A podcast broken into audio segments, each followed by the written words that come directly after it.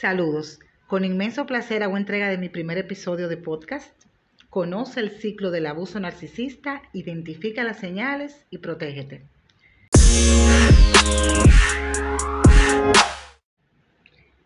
La gran mayoría de nosotros, cuando escuchamos la palabra psicópata, sociópata o narcisista, nos figuramos ese perfil que representan en las películas y series de televisión, siendo quizás el más popular el Dr. Hannibal. Muchos de nosotros ya hemos visto este personaje que es un asesino en serie y cuando hablamos de psicópata, casi siempre nos vamos por ahí. Resulta que la psicopatía ha dado un giro y esa información que hoy vamos a compartir tiene que ver mucho con estos personajes que tienen esas mismas características, pero que rara vez cometen un acto delictivo que sea verificable. En conclusión, están integrados en la sociedad. De hecho, hoy día se les nombra psicópata integrado o psicópata subclínico. Hoy día podemos decir que estos conceptos ligados al campo de la psicopatía ya están relacionados con estudios previos. O sea, muchos psicólogos y psiquiatras se dedicaron a estudiar psicópatas y sociópatas. Y hay uno en especial que voy a hacer mención porque estableció criterios que nos ayudan a descifrar un poco al integrado, ¿verdad? Robert Hare estableció que en su comportamiento él notaba rasgos afectivos e interpersonales que describían la estructura de la personalidad, de este trastorno, ¿verdad? Porque es un trastorno de la personalidad. Y él dice que presentan dificultad afectiva, mucha crueldad, falta de empatía, falta de sentimientos de culpa.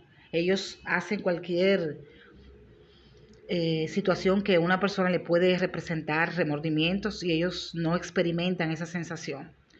Eh, una gran capacidad para mentir y para manipular. Una vez se compara, ¿verdad? Esa estructura de la personalidad que ya determina esos rasgos que son significativos, nos ayudan a identificarlos.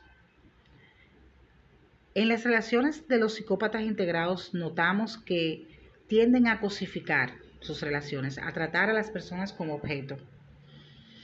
Ellos no se te presentan con un perfil desagradable para nada. Eh, te sorprendería que Lejos de lo que nosotros tenemos concebido como psicópata, que son personas que producen hasta miedo cuando tú las ves, los psicópatas suelen ser muy encantadores y divertidos, o sea, muy elocuentes y tienen un encanto especial para penetrar y fácilmente impresionar a una persona.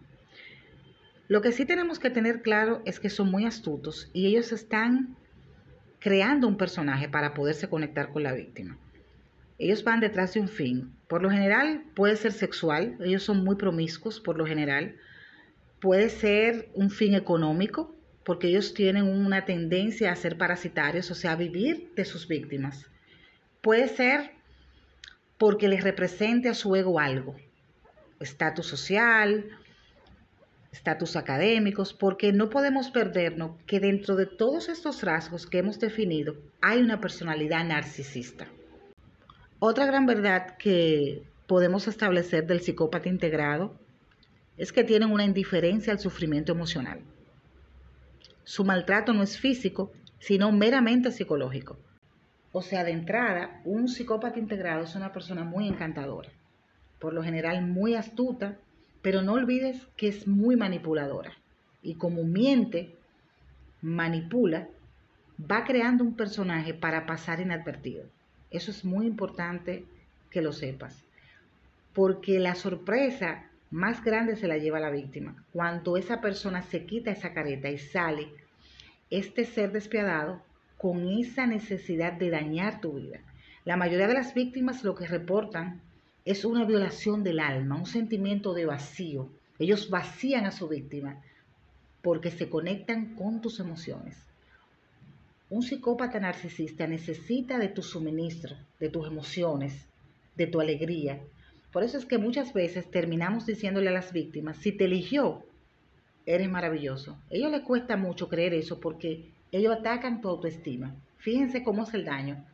No hay delito, no hay robo, no hay una estafa, no hay un asesinato en serie, pero va por tu alma. En todo ciclo de abuso narcisista hay cuatro fases. Ustedes pueden ir a mi página en Instagram, donde creo una gráfica que ejemplifico las cuatro fases. Hasta ahora, bombardeo amoroso o idealización. Devaluación, número dos. Número tres, el descarte. Y el número cuatro, el hoovering o la recuperación de la víctima. Vamos a la gráfica y volvamos a la etapa 1 llamada bombardeo amoroso o idealización. En esta etapa, él calcula su estrategia para dar su mejor cara. Esa es la etapa dorada de todo ciclo de abuso narcisista, porque con eso es que él se va a encantar y la va a encantar a usted.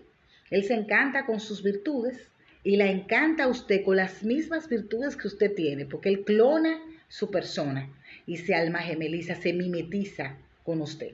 Entonces, ¿Cuáles son las características de este ciclo?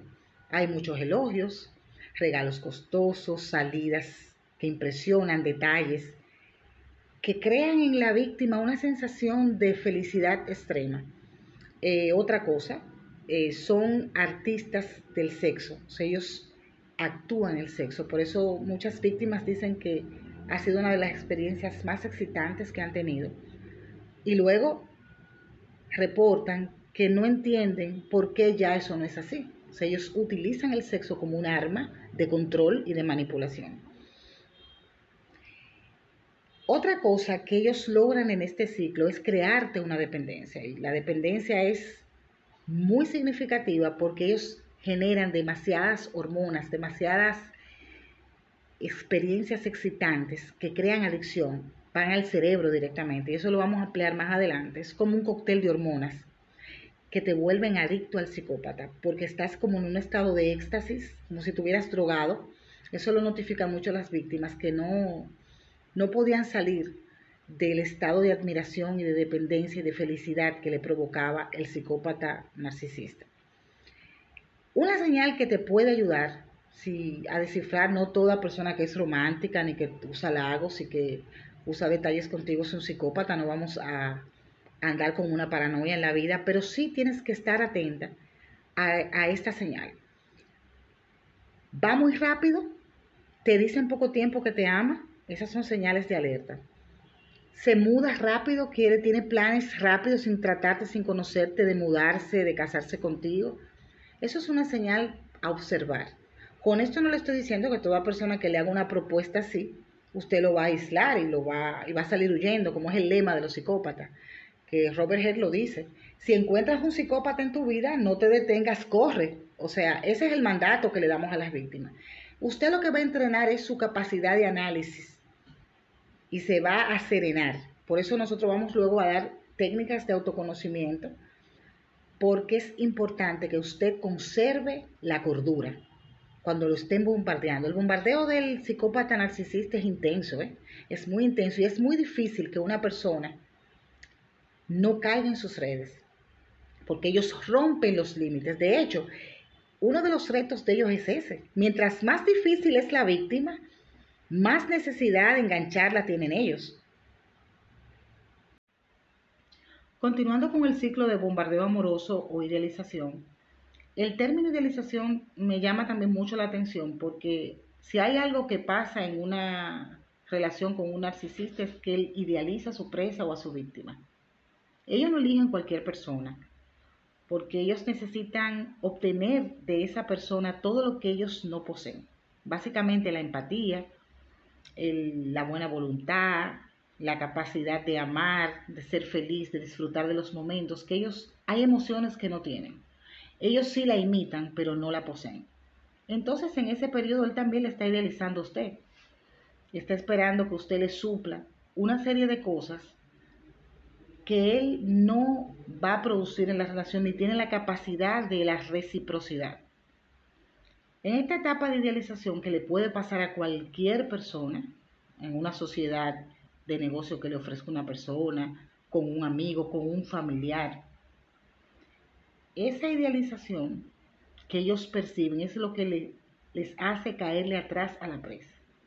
Y tengo que citar un ejemplo muy interesante yo creo que también compartí en mis redes sociales un post ligado a una película que se llama The Occupants, Hogar. Y ahí está clarito el ciclo del abuso narcisista. Él idealiza a esa persona que ocupa el apartamento que él pierde.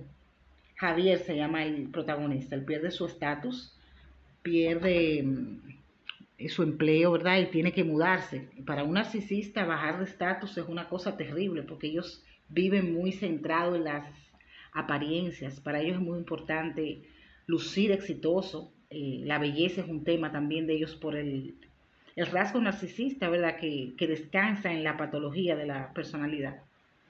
Y idealizando a Javier, él intenta penetrar en su círculo. ¿Y qué hace el psicópata? Él olfatea el entorno del apartamento. Él entra con una llave que le queda, ¿verdad? Porque ese apartamento lo ocupó él primero que, que su víctima. Y ahí descubre un punto vulnerable en su víctima. Descubre que era alcohólico. Fíjense qué interesante. Él descubre esa vulnerabilidad de su víctima y eso le da el permiso de él invadir ese entorno. Él se traslada al lugar donde él recibe apoyo para lidiar con esa situación del alcohol.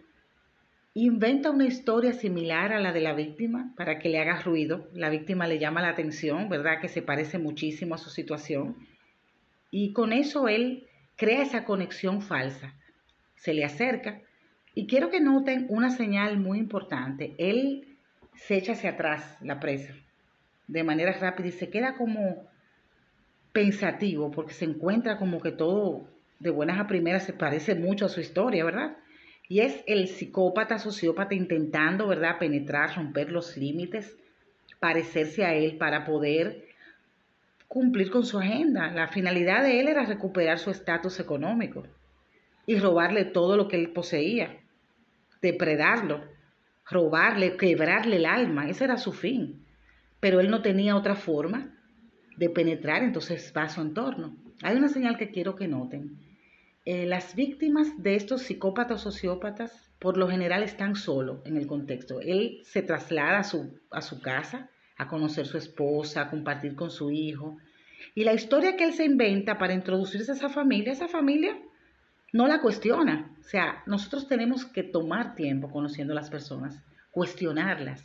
Y no es normal que tengas un vínculo con una persona y no conozcas su entorno, su entorno real, porque los entornos del sociópatas por lo general son sociales, que él controla y que inventa y disfraza mucho. Conocer a profundidad si esa persona, esa persona es casada, porque él se inventó eso y le creyeron. Entonces él tomó demasiado terreno muy rápido.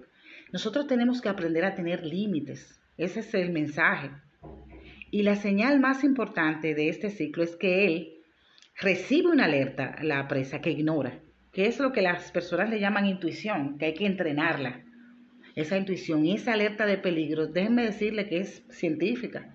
El cerebro tiene un espacio, un núcleo que controla las emociones y el miedo está ahí. Entonces esa señal hay que obedecerla.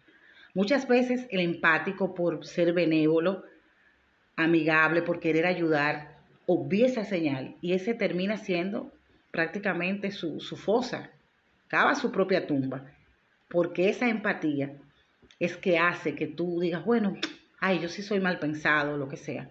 No. Tómese tiempo de tratar a la persona, tómese su tiempo de analizarla, de sopesar, porque a veces no hay buenas intenciones y obviamos eso. Hemos escrito ya la etapa 1, ¿verdad? El bombardeo amoroso y la idealización. Y hemos señalado muchas de las luces que podemos tomar si viviéramos una situación similar o si alguien se nos acercase con, con un cuadro parecido. La semana que viene vamos a entrar en materia con la fase 2, la de evaluación, que es una etapa crítica y muy importante en el ciclo del abuso, porque ahí es que le emplea la mayoría de sus técnicas de control, de manipulación, y es la fase donde más adicción genera en la víctima. El jueves próximo continuaremos con las demás fases y yo espero que hasta aquí le haya sido de muchísimo provecho, que el contenido les ayude, les empodere, les capacite, sobre todo que les eduque. Muchísimas gracias.